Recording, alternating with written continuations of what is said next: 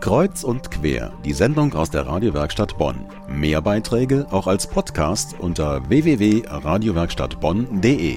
Bis jetzt haben Sie mich immer nur von Plakaten angelächelt, aber jetzt äh, sitzen Sie neben mir. Oberbürgermeister Jürgen Nimsch, herzlich willkommen im Studio. Ähm, ich fange einfach mal mit einer persönlichen Frage an.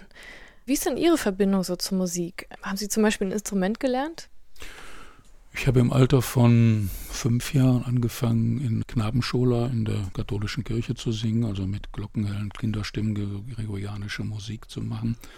Dann Geige gelernt, im Schulorchester gespielt und mit der Aufnahme des Studiums, das ich durch Arbeit finanziert habe, dafür auch keine Zeit mehr gehabt und habe dann nach dem Studium die Geige wieder rausgeholt.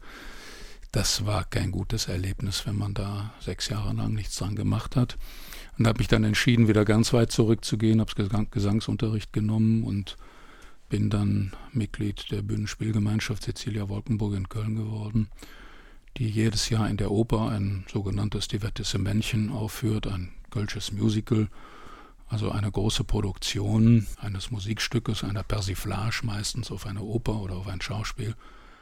Ich habe da Titelrollen gespielt und habe die Produktion zehn Jahre geleitet. Und dann wurde ich Oberbürgermeister. In Bonn. Und wenn Sie so Konzerte besuchen, also gibt es da auch Bands vielleicht, die Sie gut finden? Oder was war so die letzte Karte, die Sie gekauft haben für ein Konzert? Ja, ich war natürlich bei, bei Beethoven Eröffnungs- und Schlusskonzert und zwischendurch auch nochmal. Gehe jetzt am Samstag zum Abschlusskonzert äh, Beethoven Competition und habe ähm, im Theater der Jugend äh, zuletzt zwei Musicals besucht. Also Rock-Pop-Musik haben Sie irgendwie, ja, sind Sie da so ein bisschen interessiert oder eigentlich nicht so? Wie das so ist, wenn man äh, selber gerne Musik hört und macht, das habe ich zweifellos in meiner Jugend und auch später immer getan, war ich natürlich auch mal Mitglied einer Band. Da war ich 17, 18, da haben wir Musik gemacht und bin dann mal kurzzeitig ans Keyboard umgestiegen. Da war es die Band, die jetzt auch noch bei meinen Kindern oder zumindest beim Sohn eine Rolle gespielt hat. Das war ganz witzig, dass die sich so lange gehalten hat. Uriah Heep. Okay, und das findet Ihr Sohn immer noch toll? Oder? Ja, der ist zumindest zu Konzerten gegangen, zu denen ich äh, 30 Jahre vorher gegangen bin.